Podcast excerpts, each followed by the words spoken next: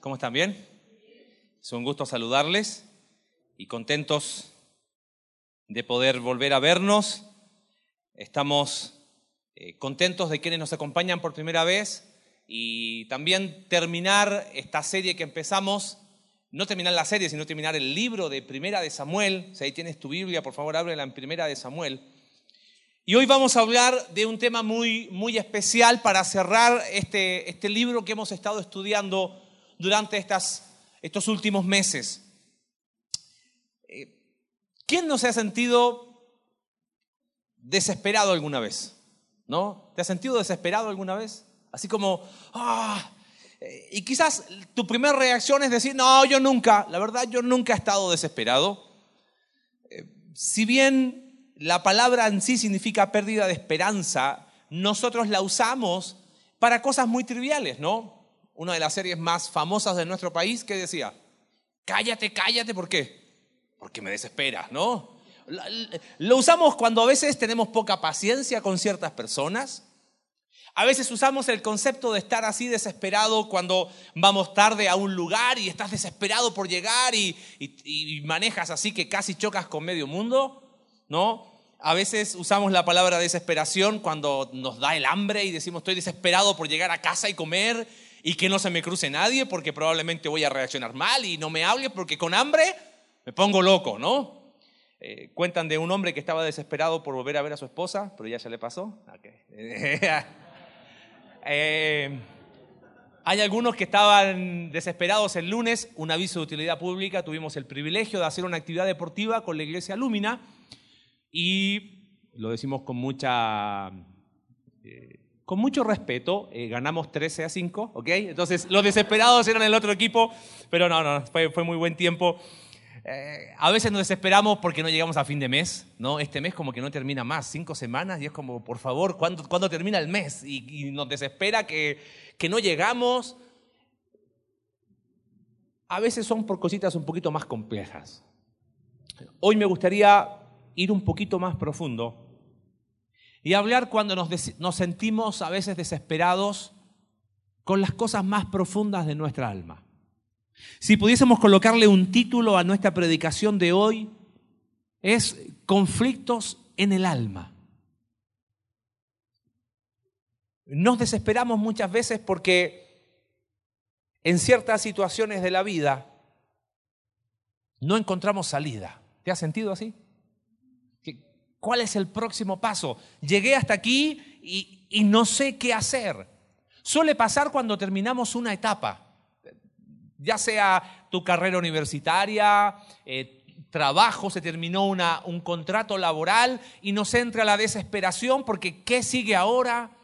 Me pasó en los años que llevo enseñando en el Instituto Bíblico esa crisis de los alumnos que terminan su ciclo de estudios y, y qué sigue ahora y a veces en la desesperación no sabemos cuál es la próxima etapa. A veces los que somos padres nos desesperamos pensando en la incertidumbre del futuro y qué va a ser de nuestros hijos. A veces nos desesperamos porque las cosas no cambian y por más que le echamos ganas, no pasa nada. Quizás sigues ahí escuchándome y dices, eh, yo nunca me he desesperado como tal. Bueno, quizás cambia la palabra. Desánimo, angustia lleno de miedo, temor, duda, conflictos, intranquilidad. Todas las resumimos en un concepto, son conflictos en el alma. El tema es que surge algo muy complejo y hay una, una fórmula que quiero compartirte hoy. ¿Qué nos pasa casi a la mayoría de nosotros? La fórmula es muy sencilla, es así. Desesperación, más tiempo, igual, pésimas decisiones. Desesperación, ay, pensé que se veía, era así. Desesperación, más tiempo, igual, pésimas decisiones. Estás desesperado por todas las cosas que dijimos recién. Y empieza a avanzar el tiempo y cuando no vemos cambios, tomamos decisiones que ni siquiera yo le llamaría malas. ¿Sabes cómo son? Son pésimas. Esa es la verdad. Desesperados, angustiados, desanimados, preocupados, llenos de dudas, de miedos, de temor, de lo que sea. Avanza el tiempo y al no ver cambio tomamos pésimas decisiones. ¿Sabes? Eso es lo que vamos a ver hoy. Eso es lo que sucede con la vida de Saúl y con la vida de David. Recuerda que este libro, Primera de Samuel, es la transición de tribus a tronos. El pueblo de Israel deja de eh, gobernarse con una teocracia, el libro de jueces, rechazan al sacerdote profeta Samuel y se levanta un hombre que hemos estudiado en estas semanas, Saúl. Le hemos llamado a Saúl el rey conforme al corazón del pueblo. Cuando Saúl empieza o es rechazado por Dios, Dios levanta a un hombre conforme a su corazón. ¿Quién es? David. Y hemos estado todos estos domingos viendo cómo se relaciona la vida de David y de Saúl. Hoy la vida de Saúl, perdón que te cuente el final de la película, termina. Para después retomar segunda de Samuel en un par de semanas, ya hablando solo de David. En paréntesis, lee Primera de Samuel, en serio, ¿viste que uno tiene siempre tiempo libre para algo? Lee Primera de Samuel toda esta semana. No es examen, como dijo Charlie, pero vamos a aprender juntos y a repasar algunas cosas, eh, riéndonos un rato, compartiendo. Así es que eh, te esperamos. Eh, paréntesis, cuando vivíamos en Argentina, una iglesia tenía una escuela bíblica en la semana con muchísima gente y me invitaron ahí algunas veces, lleno, miércoles de 8 de la noche hasta como las 10 último miércoles del mes, tú llegabas a decir la palabra, ¿va a haber examen? No, hombre, a la semana siguiente aparecían 20 o 30, ¿ok? Entonces, escuchen, no hay examen, ¿ok? Pero tráigalo leído, tráigalo estudiado. Primera de Samuel. Bueno, ambos, tanto Saúl como David, entran en desesperación. Y la propuesta hoy es un poquito distinta. Me gustaría que analicemos rápidamente en estos capítulos que nos quedan la vida de Saúl y de David y cómo ambos tomaron pésimas decisiones. ¿Cuál era la fórmula? Desesperación, más tiempo, igual, pésimas decisiones. Ambos tomaron decisiones que trajeron consecuencias muy grandes. Pero hay un punto de inflexión, ahí te voy a compartir cuál es la idea central, para ver que el desenlace es totalmente distinto. Empecemos con la vida de David, capítulo 27, verso 1. Fíjate, Dijo luego David en su corazón, al fin seré muerto algún día por la mano de Saúl. Nada, por tanto, me será mejor que fugarme a la tierra de los filisteos, para que Saúl no se ocupe de mí y no me ande buscando más por todo el territorio de Israel, y así escaparé de su mano. David está desesperado, David está desanimado, David bajó los brazos, David, diríamos, se victimizó, tiró la toalla y mira qué interesante lo, que dice. Dijo luego David en quién? En su corazón. ¿Con quién está hablando David? Con él mismo. Nosotros vivimos hablando con nosotros mismos, solo que algunos locos lo hacemos en voz alta, pero vivimos hablando con nosotros mismos. Pensamos y decimos, y, y qué interesante, en su corazón. Y dice, ¿sabes qué? Ya está. Si al fin me voy a morir un día, en vez de que me mate Saúl, mejor me voy a tierra de los filisteos. ¿Qué, contradicción? David fue el hombre que derrotó a Goliat, el hombre más importante del ejército de los filisteos. Y ahora desesperado, cansado de estar 10 años, como dijimos, huyendo de Saúl, desesperación más tiempo igual, pésimas decisiones. Se va a territorio enemigo y se va a Filistea. Y dice ahí el, versículo 2 que él se va con sus 600 hombres. Ya había ido una vez, en el capítulo 21 de Primera de Samuel, cuando él se hizo loco, ¿te acuerdas? Pero no fue recibido. Pero ahora Aquis, rey de Gat, lo recibe. Y le dice, ok, bienvenido. Mira, el enemigo siempre te va a recibir con los brazos abiertos, siempre y cuando estés estés dando pasos lejos de Dios. Empieza a alejarte de Dios. Y el enemigo te va a recibir con los brazos abiertos. Y ahí vemos a el rey David en territorio filisteo. Ahora, llega ahí y fíjate verso 6, Aquis le dio aquel día a Ciclag una ciudad para que David con sus 600 hombres morase. Algo que me llama la atención es el versículo 7 y guarda esto, por favor. Dice, fue el número de los días que David habitó en la tierra de los filisteos un año y cuatro meses. Durante 16 meses, David fue parte de los filisteos. Lo interesante, no tengo mucho tiempo, pero lo puedes leer si quieres después, verso 8, 9, es que David con sus hombres empiezan a merodear y empiezan a atacar aldeas. Entonces el rey Aquis de Gat le dice, oye, David, ¿dónde estuviste? No, dice, fui a las aldeas de los israelitas, tal y tal. Decía al rey de los filisteos que él iba a luchar contra los israelitas cuando era una mentira. Qué interesante, ¿no? Ya hemos visto algo de la vida de David. ¿Qué decía fácilmente David? Mentiras. Ahora desesperado, reincide otra vez en un pecado que había sido común para él. Es que una mala decisión suele dar a luz otras malas decisiones. Así que tenemos al guerrero de Israel ahora siendo parte del ejército de los filisteos. Tal es así que Aquis dice, ¿sabes qué? Vas a ser mi guardia personal. ¿Ves cuando uno dice, las cosas van mal, no pueden estar peor? Bueno, ahora están peor. Porque fíjate, avanza conmigo al capítulo 29 los filisteos, dice verso 1, juntaron todas sus fuerzas en Afec e Israel acampó junto a la fuente que está en Jezreel. Los filisteos y los israelitas van a la guerra. ¿Y quién está en el ejército de los filisteos? Está David. O sea, el libertador del pueblo de Israel ahora está casi a punto de pelear contra su propio pueblo. ¿Cuál era la fórmula que vimos? Desesperación más tiempo igual pésimas decisiones.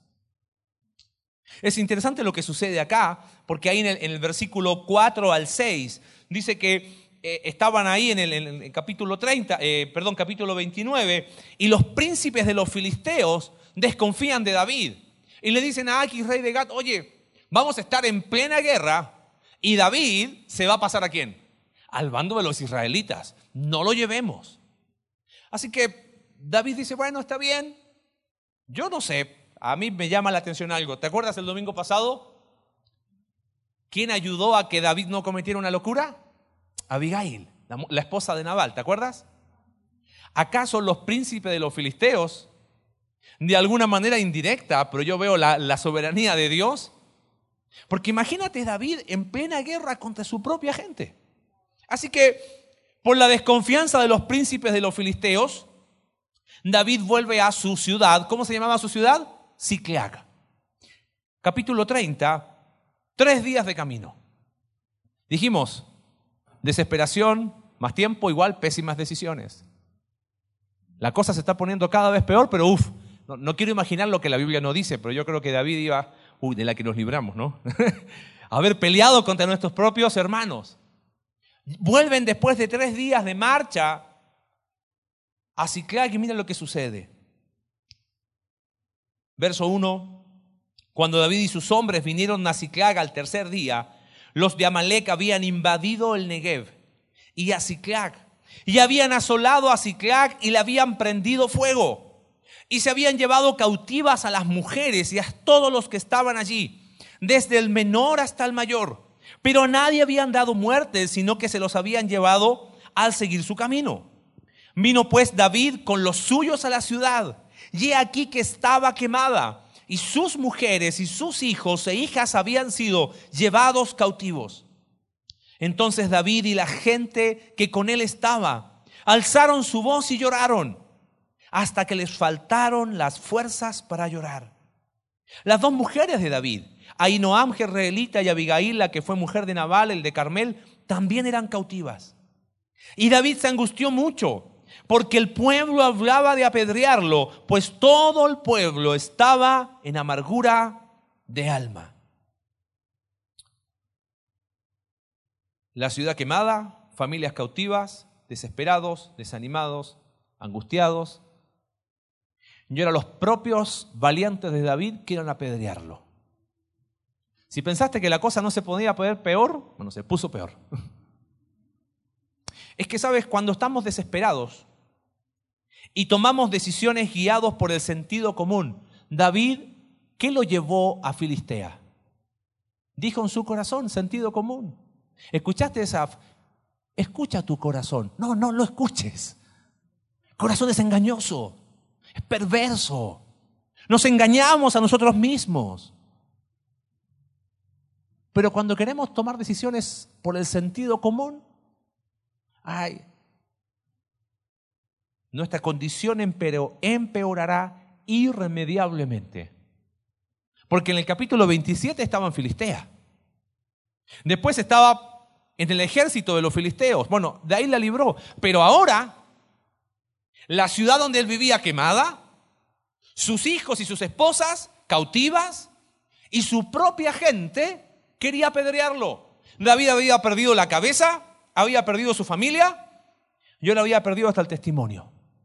Ya ni sus hombres creían en él. ¿Y qué pasa con Saúl? Verso capítulo 28. Dijimos, tanto David como, como Saúl se desesperan y toman malas decisiones. Y mira lo que pasa con Saúl. Capítulo 28, verso 3. Ya Samuel había muerto. Perdón, no sé si te diste cuenta un detalle. David empezó desesperado y ¿cómo terminó? Peor. Angustiado, amargado. Mira qué pasa con Saúl ahora. Verso 3. Samuel había muerto, todo Israel lo había lamentado, lo habían sepultado en Ramá. Mira el detalle, Saúl había arrojado de la tierra encantadores y adivinos. Se juntan los filisteos vienen, acampan en Sunem, Saúl junto a todo Israel acamparon en Gilboa, y cuando vio Saúl el campamento de los filisteos, tuvo miedo y se turbó su corazón en gran manera. ¿Cómo está Saúl ahí? Desesperado, al igual que David. Y cuando uno está desesperado, descolocado, desanimado, dijimos, desesperación más tiempo, pésimas decisiones. Mira qué hace Saúl. Consultó Saúl a Jehová, pero Jehová no le respondió ni por sueños, ni por Urim, ni por profetas. O sea, ya más desesperado no podía estar. Y quizás tú te preguntas, ay, qué malo que fue Dios con Saúl, ¿por qué no le contestó? Bueno, no sé, no soy Dios. Eh, Isaías 55, verso 6 dice, buscad a Jehová mientras puede ser hallado. ¿Recuerdas la historia de Sansón? La estudiamos el año pasado. Sansón, ah, mira, si haces esto, eso, la libró. Si haces esto, eso, la libró. Cuando dijo la verdad y pensó que la iba a librar y no la libró, el autor de jueces dice, y Sansón no sabía que Dios se había apartado de él. ¿Acaso Dios no acepta a todos, a todo al que viene con un corazón contrito y humillado, arrepentido? Pero si uno ve la vida de Saúl, Saúl jamás se arrepintió en su vida. Reconoció que había pecado, sí. Dijo, sí, locamente he hecho, neciamente he hecho, pero reconocimiento de que he pecado no es lo mismo que arrepentimiento por haber pecado. Son dos cosas muy distintas. De alguna manera, Dios como que trata a Saúl como su enemigo. Santiago capítulo 4 lo explica. Verso 6, pero él da mayor gracia. Por esto dice, Dios resiste a los soberbios, Saúl, y da gracia a los humildes, David, aunque los dos cometieron grandes errores. Amados, creo que pocos pecados nos traen tantas consecuencias nefastas como la soberbia. El tema es que todos tenemos un Saúl adentro, todos. Esa expresión Dios resiste a los soberbios es la idea de que Dios casi moviliza sus tropas contra. En la desesperación, mira la locura que hace Saúl. Verso 7. Entonces Saúl dijo a sus criados, buscadme una mujer que tenga espíritu de adivinación, para que yo vaya a ella y por medio de ella pregunte, ¿sabes qué pidió Saúl? Una medium. ¿Quién había expulsado a esas personas? Saúl. Cuando uno está desesperado no solo reincide, sino que hacemos aquellas cosas que dijimos que nunca íbamos a hacer. Ah, ¿Cuántas veces tú y yo dijimos, no, Señor, nunca más? Y lo que escribimos con la mano, lo borramos con el codo. al otro día estamos repitiendo lo mismo. Tengo que explicar en dos minutitos lo que sucede acá. Eh, Levítico 19, Levítico 20 eh, condena con vehemencia la brujería, la adivinación, el consultar por los muertos. Obviamente quiero aclarar algo. Es imposible consultar a los muertos. ¿Ok? A ver, dime cuántas veces, desesperado, no pasó por tu cabeza, ¿no será que necesito una limpia? Ah, ¿ves? Sabes, quiero ser súper cuidadoso con esto. La familia del lado de mi mamá eh, sabe de estas cosas. Por eso soy un poquito... Hay cosas con las que no se juegan. Tú dices, bueno, ¿y cómo lo hacen los, los que consultan? Tiene dos explicaciones sencillas. Excesiva autosugestión y una explicación demoníaca. Nada más. No hay otra explicación. Entonces, cuidado con ponerte a, transitar caminos que no corresponden. Es que uno desesperado comete cada locura. Y eso está haciendo Saúl. Ahora, lo interesante del caso es que, léelo después, la divina de le pregunta a quién quieres que te traiga y Saúl le dice, tráeme a Samuel. Y mira el detalle, por favor. Verso 12, 11. La mujer entonces dijo, ¿a quién te haré venir? Y él respondió, hazme venir a Samuel. Y viendo la mujer a Samuel, clamó en alta voz. Y habló aquella mujer a Saúl diciendo, ¿por qué me has engañado? Tú eres Saúl. Aparece Samuel. ¿Lo mandó a llamar la mujer o apareció solito?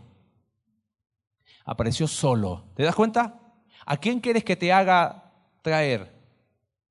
Cuando la mujer dice, ¿qué ves? Yo veo, fíjate el versículo, dice, yo veo, a verso 13, he visto dioses que suben de la tierra. De alguna manera la mujer dice, a ver, ¿a quién quieres que te traiga, Samuel? Antes de ponerse a hacer sus artilugios y sus cosas, aparece Samuel. Y la mujer se espanta y clama, porque claro, porque ella estaba acostumbrado a hacerlo, eh, meterse con, el, con cosas demoníacas y de repente aparece en persona, ¿quién? Samuel. Y tú dices, oye, pero ¿y por qué pasa eso? Es sencillo, es una intervención soberana de Dios en juicio, nada más. No es nada extraño en el monte de la transfiguración, de forma excepcional. Jesús aparece con quién? Con Elías y con Moisés. Y ellos hablaban y los discípulos entendían. Ahora, no me vengas a, ah, entonces a lo mejor mi mamita se me apareció para decirme, no, no, no, mira. Hebreos capítulo 1 dice que Dios habló de muchas maneras de muchas formas antes a los padres, a los padres. Ahora nos ha hablado por el Hijo, lo hablamos, y su palabra es nuestro fundamento. Acá hay una situación excepcional, en la cual no es ni la adivina de Endor, no es ni Saúl. Dios decide traer a Samuel para eh, confirmar, por decirlo así, juicio contra Saúl. Y Samuel le dice, oye, deja de molestarme, ¿para qué? Y mira lo que le dice Saúl, estoy muy angustiado, los filisteos pelean contra mí, Dios se ha apartado de mí, no me contesta. Y, mira lo que le dice Samuel, verso 16, ¿y para qué me preguntas si Jehová ya se ha apartado de ti y es tu enemigo? Tú ya sabes que Dios te rechazó hace rato. ¿Para qué preguntas lo que ya sabes? Señor, eh, eh, ¿qué me va a pasar? Ya sabes. Mira cómo termina Saúl. Verso 20. Después de escuchar que Dios iba a permitir que los filisteos derrotaran, Saúl cayó en tierra, cuán grande era y tuvo gran temor por las palabras de Samuel. Y estaba sin fuerzas. En todo aquel día y aquella noche no había comido pan. ¿Ves la similitud de David y Saúl? Desesperación más tiempo igual pésimas decisiones. Si la cosa estaba mal con David, sus malas decisiones lo llevaron a un estado mayor de desesperación. Y Saúl, exactamente lo mismo. Mi pregunta es, cuando uno pensó que no podía arruinarlo más, lo arruina más, ¿no? ¿Te ha pasado eso alguna vez? A mí sí. ¿Cómo se sale de ahí? ¿Cómo, ¿Cómo salir de ahí? Aquí está la idea central que te quiero compartir. En medio del conflicto, El distintivo del Hijo de Dios no es la ausencia de caídas, sino que con los recursos de la gracia de Dios se levanta otra vez. Te lo vuelvo a repetir. En medio del conflicto, Saúl y David estaban en conflicto. Nuestra serie se llama Creciendo a través del conflicto. En medio del conflicto, el distintivo, hablo de distintivo, ¿eh? la característica principal, el, el común denominador del Hijo de Dios no es la ausencia de caídas, sino que con los recursos de la gracia de Dios se levanta otra vez. Este principio está explicado en Proverbios capítulo 24, verso 16.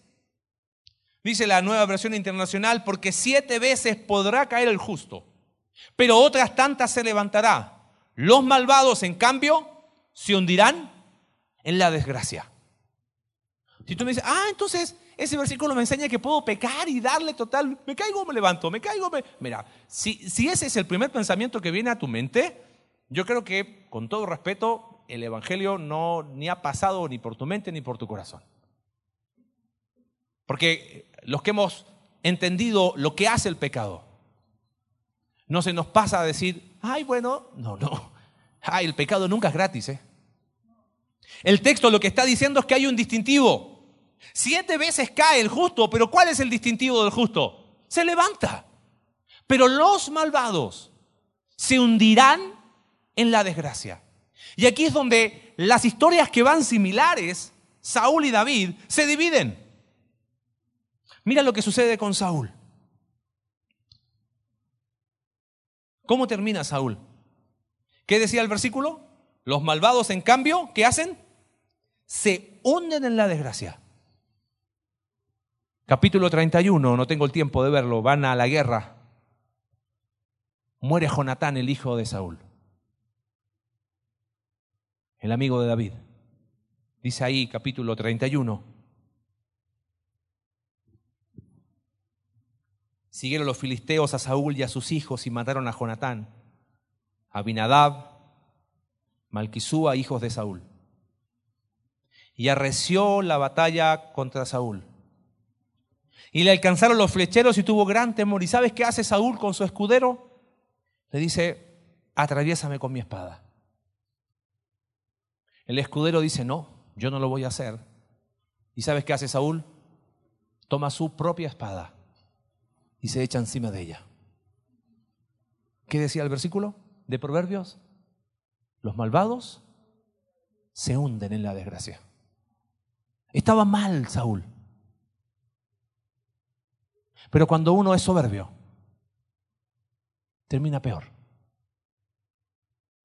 Y Saúl termina suicidándose. Sus agarran sus restos los filisteos, le cortan la cabeza y lo exponen públicamente. ¿Sabes? La otra vez alguien me, me dio una expresión que me encantó y se la robé.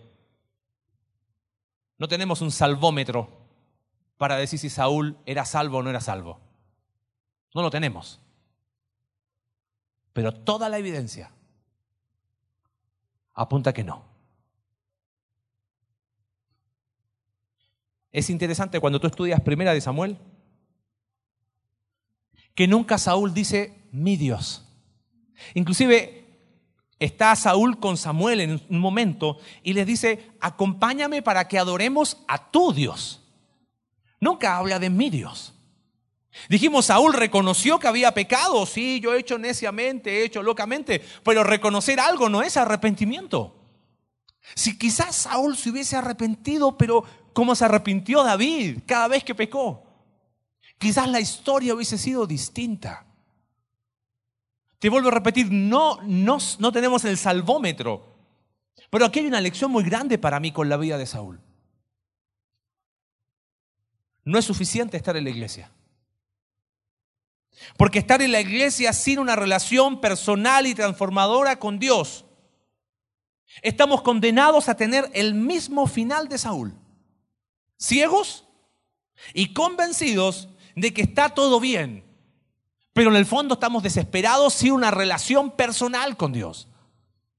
No estamos lejos de caer y equivocarnos como se equivocó Saúl. Amado, la eternidad está en juego.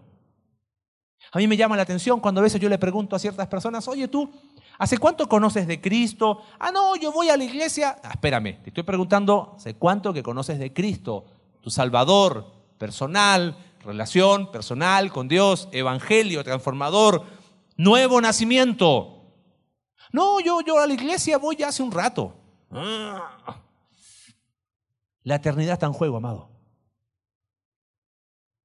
El justo cae siete veces y vuelve a levantarse. Pero los malvados se hundirán en la desgracia. Y así terminó Saúl.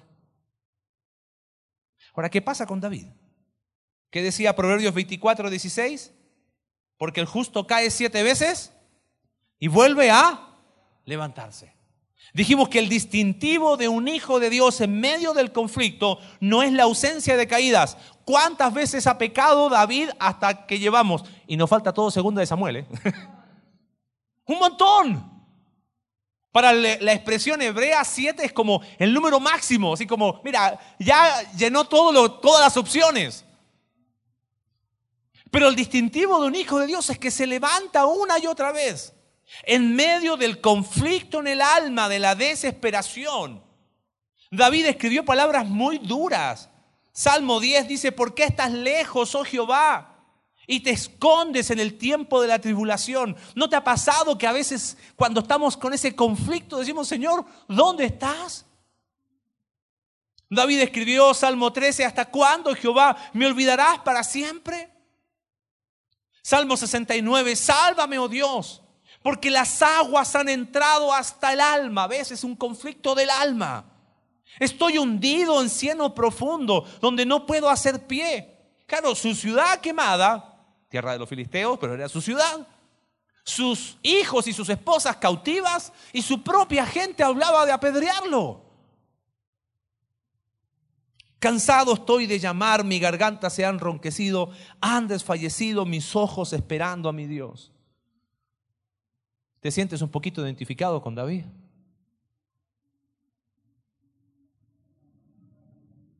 ¿Cómo se sale de ahí? Ah, no, tú decláralo, que ya... No. no. Sabes, el mismo texto nos dice cómo. Y ojo, esto no es un simplismo, es el primer paso.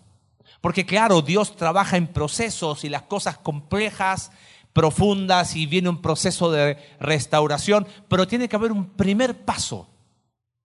¿Sabes cuáles son esos primeros pasos? Vuelve ahí a 1 Samuel capítulo 30, por favor. ¿Te acuerdas en medio del conflicto cuál es el distintivo del Hijo de Dios? Que se levanta.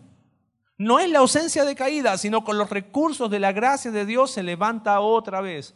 ¿Qué hizo David para levantarse otra vez? Fíjate, capítulo 30. Dijimos verso 6, que David se angustió mucho, el pueblo, el pueblo hablaba de apedrearlo y mira qué interesante, pues, subraya esa palabra, todo el pueblo estaba en amargura de alma. Tenía dos opciones David. O era uno más de todos, o cambiaba su actitud. Es que eso es el distintivo. Sí, nos caemos, pero hay que levantarse.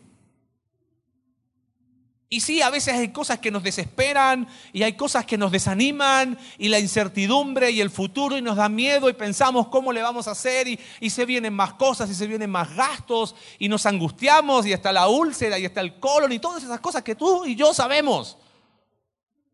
Pero ¿qué hace David? Fíjate, verso 6. Todo el pueblo estaba en amargura de alma, cada uno por sus hijos y por sus hijas. Pero David se fortaleció en Jehová su Dios. ¿Sabes qué hizo David para levantarse otra vez? Se fortaleció en Dios. Si lo podemos decir de otra manera, David dijo, Señor, yo no puedo, pero tú sí. ¿Sabes qué significa la expresión se fortaleció en Dios? Es encontró sus fuerzas, puso su confianza. Hay un autor que a mí me gusta mucho de, de hace dos siglos atrás. Y él dice, David volvió a su antiguo lugar de reposo. Y me encanta cómo lo llama. El regazo de Dios. El regazo de Dios. Dime, ¿qué le quedaba a David? No le quedaba nada. Pero ahí estaba Dios. Y se fortaleció en Dios. Y ahí escribió el Salmo 63, Dios, Dios mío eres tú, de madrugada te buscaré, mi alma tiene sed de ti, mi carne te anhela. En tierra seca y árida donde no hay aguas, para ver tu poder y tu gloria, así como te he mirado en el santuario, porque mejor es tu misericordia que la vida. David, por cuidar su vida, la estaba a punto de perder. Pero él entendió que debía fortalecerse en Dios. Él dijo, Señor, yo no puedo, pero tú sí. David dejó de mirar a Saúl para mirar a Dios. Si el problema de David no era Saúl, el problema de David tenía un solo nombre, David. Ese era su problema. ¿Cuándo fue la última vez que tú y yo estuvimos en el regazo de Dios? ¿Cuándo fue la última vez que hablamos con Él, que derramamos el corazón? ¿Cuándo fue la última vez que reconocimos que solamente en Dios podemos encontrar aquello que no vamos a encontrar en ningún lugar? ¿Cómo nos cuesta, no? Es más fácil dar lástima. Es más fácil publicar algo en Facebook. Es más fácil hablar con los amigos. Pero ¿cómo nos cuesta solos volver al regazo de Dios? ¿Sabes que Pablo, el apóstol, escribió algo precioso? Él dijo, sí, Dios, estoy atribulado, pero no estoy angustiado. Y permíteme jugar un poco con ese versículo, porque estás tú. Pablo dice, estoy en apuros, segunda de Corintios 4, 8 y 9. Pero no estoy desesperado porque tú eres mi esperanza. No estamos diciendo que tenemos que tener la actitud de vaso medio. Esa, esa es, es, ah, no sirve de nada. Pablo dice, sí, estoy en apuros, pero jamás desesperado. Me siento perseguido, pero no desamparado. Tu presencia está conmigo. Sí, Señor, estoy derribado, pero jamás destruido, porque nada ni nadie me puede separar de tu amor. ¿Cómo se levanta uno? En primer lugar, David se fortaleció en Dios. Dijo, yo no puedo. Amado, te pido un favor. Deja de luchar con tus fuerzas. Deja de intentar vivir la vida en tu capacidad. Porque la advertencia de Saúl está aquí, fresquita para nosotros. Segunda cosa que hace David, fíjate versos 7 y 8. Y dijo David al sacerdote Abiatar, hijo de Ahimelech, yo te ruego que me acerques el efod. Y Abiatar acercó el efod a David, ¿te acuerdas? Lo que usaban los sacerdotes que se usaba para consultar a Dios. Y David consultó a Jehová. Primera cosa que hizo David, ¿qué dijimos? Se fortaleció en Dios, Señor, yo no puedo, pero tú sí. Segunda cosa que hace David es que él consultó a Dios. David dijo, Señor, yo no sé, pero tú sí. ¿Sabes cuándo es la última vez que David había pedido el efod? Primera de Samuel capítulo 23. Han pasado siete capítulos donde David no consulta a Dios. ¿Y cómo le fue? Pésimo. Desesperación, más tiempo, pésimas decisiones. ¿Cuánto tiempo estuvo David en tierra de los filisteos? Año y cuatro meses. Salmo 84 dice, mejor es un día ahí en los atrios que mil lejos. Para David fue un año cuatro meses. ¿Cuánto están siendo para ti? ¿Una semana quizás? ¿Un mes? ¿Un año? Ya está. Ya está. Señor, yo no puedo, pero tú sí. Y se fortaleció en Dios y volvió al regazo de Dios. Señor, yo no sé, pero tú sí. Consultó a Dios. En aquel tiempo David escribió probablemente el Salmo 25. Y ahí él dice, muéstrame Señor tus caminos, enséñame tus sendas, encamíname en tu verdad, enséñame, Señor, guíame. Hace dos domingos hablamos de conflictos con la voluntad de Dios. Y el material de grupos compartimos, los que están en grupos, algunas cosas prácticas, ¿te acuerdas? Para tomar decisiones, guía del Espíritu Santo, eh, guía de la palabra de Dios, consejo de personas piadosas, paz de Dios y circunstancias finalmente. Ah, pero nosotros somos, hacemos todo al revés. Agarramos las circunstancias y... Eh, no, yo creo que Dios quiere esto. Sabemos que está mal, pero, pero la circunstancia es que por algo pasan las cosas. Hemos hablado ya de esas frases cristianoides, ¿no? Entonces, como por algo pasan las cosas, me autoconvenzo que tengo paz. Busco ese amigo que, que ya ni a la iglesia va, pero él me dio un buen consejo. Y claro, el que yo quiero escuchar. Agarro un versículo de la Biblia para, para, para cerrar el, el paquetito y le digo a Dios, Dios, bendice mi plan. No, eso no es consultar a Dios. Consultar a Dios es reconocer que yo no sé. Señor, si me siento un poquito desesperado porque no sé. No sé qué sigue. Pero ahí está la lámpara, a mis pies. Me encantaría tener un foco que ilumine mis próximos 20 años. Pero la palabra de Dios es la lámpara que simplemente me dice cuál es el próximo paso. Y después de dar ese paso, ¿sabes qué sigue? Otra vez la lámpara para saber cuál es el próximo paso.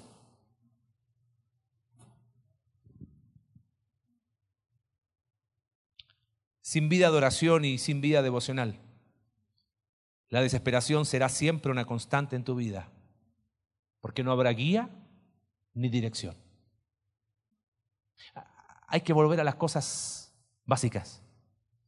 En último lugar, verso 26. David obedeciendo a Dios, combate contra los filisteos, recupera su ciudad, recupera sus familias. Y mira lo primero que hace. Y cuando David llegó a Ciclac, envió del botín a los ancianos de Judá, sus amigos, diciendo, he aquí un presente para vosotros del botín de los enemigos de Jehová. ¿Sabes qué hizo en tercer lugar David para levantarse? No solo se fortaleció en Dios, Señor, yo no puedo, pero tú sí. No solo consultó a Dios, Señor, yo no sé, pero tú sí. En tercer lugar, puso a Dios en primer lugar. Dijo, no se trata de mí, se trata de ti. Y lo primero que hace es decir, esto es para Dios. Y, te, quiero, te quiero ser bien transparente y honesto.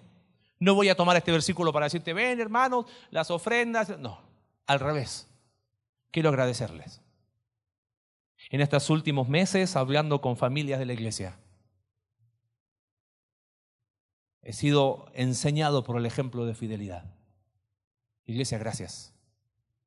Porque hemos podido ver en muchos de ustedes que han sido fieles a Dios, poniendo a Dios en primer lugar en el área que más nos cuesta, ¿no?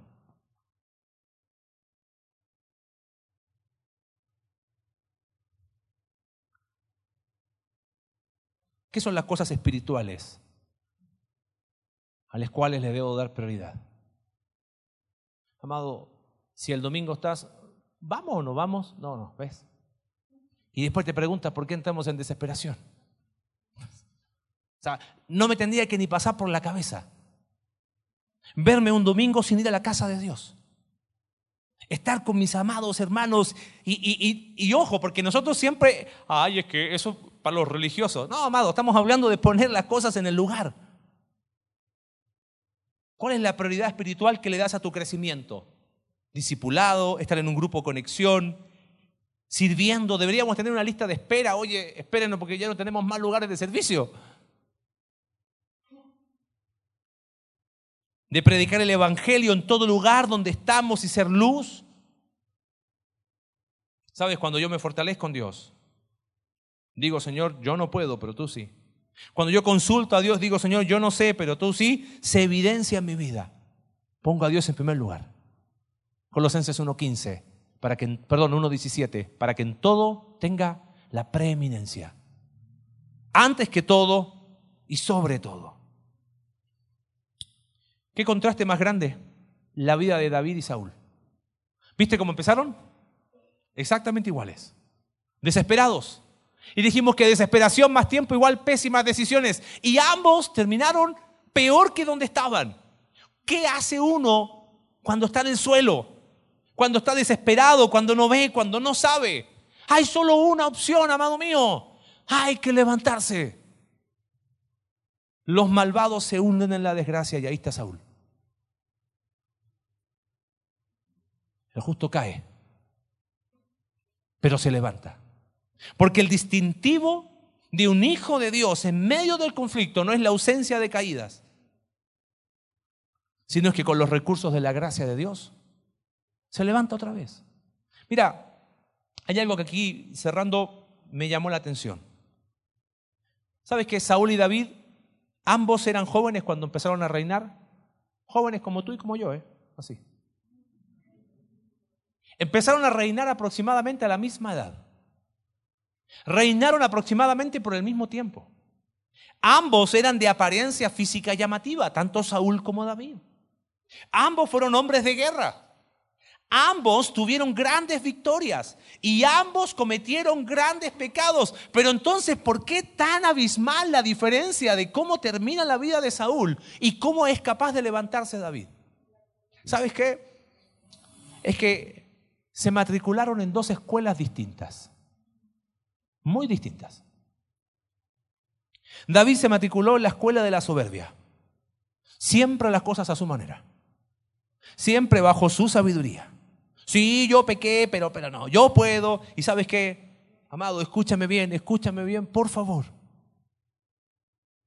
Pero Él da mayor gracia, Santiago 4:6. Por esto dice, Dios resiste a los soberbios. Todos, todos nosotros Luchamos con mucha soberbia en nuestro corazón. No, yo no soy soberbio. Eh, al decirlo ya lo eres. Es que porque queremos hacer las cosas a mi manera, a nuestra manera, a mi forma. Y, por eso nos desesperamos, porque las cosas no salen como yo esperaba. Y ahí está Saúl matriculado en la escuela de la soberbia. Así le fue. Los malvados, en cambio, se hundirán en la desgracia. Pero David se matriculó en otra escuela. Él se matriculó en la escuela del quebrantamiento. Él creció a través del conflicto. Él se arrepintió. Cuando pecó, jamás puso justificación. Y Dios trabajaba en su corazón en cada fracaso, porque había un corazón humilde que reconocía sus errores, que decía, Señor, yo no puedo. Amado mío, por favor, si llegaste esta tarde luchando en tu corazón con cómo y no sabes cómo hacerle, sabes que ya está. Cámbiate de escuela. Cámbiate de escuela. Lo que pasa es que no nos gusta la escuela del quebrantamiento. Pero bueno, dice el salmista, me ha sido haber sido humillado delante de Dios. En medio del conflicto, el distintivo del Hijo de Dios no es la ausencia de caídas, sino que con los recursos de la gracia de Dios se levanta otra vez. Amado, levántate. Vamos a orar. Señor, gracias por tu palabra en esta tarde. Que contraste la vida de estos dos hombres. Señor, hoy mientras oramos, queremos hacer nuestras las palabras de David. Y mientras estamos ahí orando, yo te pido, por favor, si, si Dios ha hablado tu corazón, haz de este salmo tu oración. David dice, pacientemente esperé a Jehová. Y se inclinó a mí y oyó mi clamor. Y me hizo sacar del pozo de la desesperación, del lodo cenagoso puso mis pies sobre peña y enderezó mis pasos. Puso luego mi boca cántico nuevo.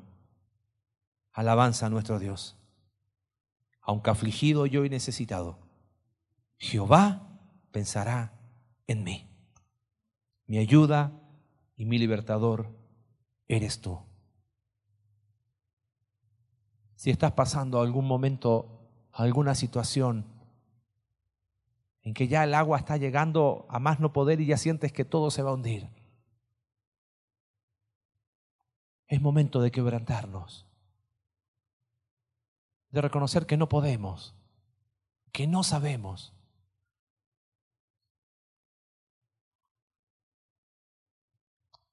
El justo cae. Pero si estás en el suelo, amado mío, hoy por favor, tómate de los recursos de la gracia de Dios y ponte en pie. Levántate otra vez. Busca ayuda. Acércate a Dios, fortalécete en Él. Vuelva a su regazo. Busca consejo, acércate. Dino, ¿sabes qué? Necesito ayuda. Porque el distintivo de un hijo de Dios es que cuando cae se levanta. Señor, gracias por tu palabra. Ayúdanos. Te necesitamos, Señor. Oramos en el nombre de Jesús. Amén.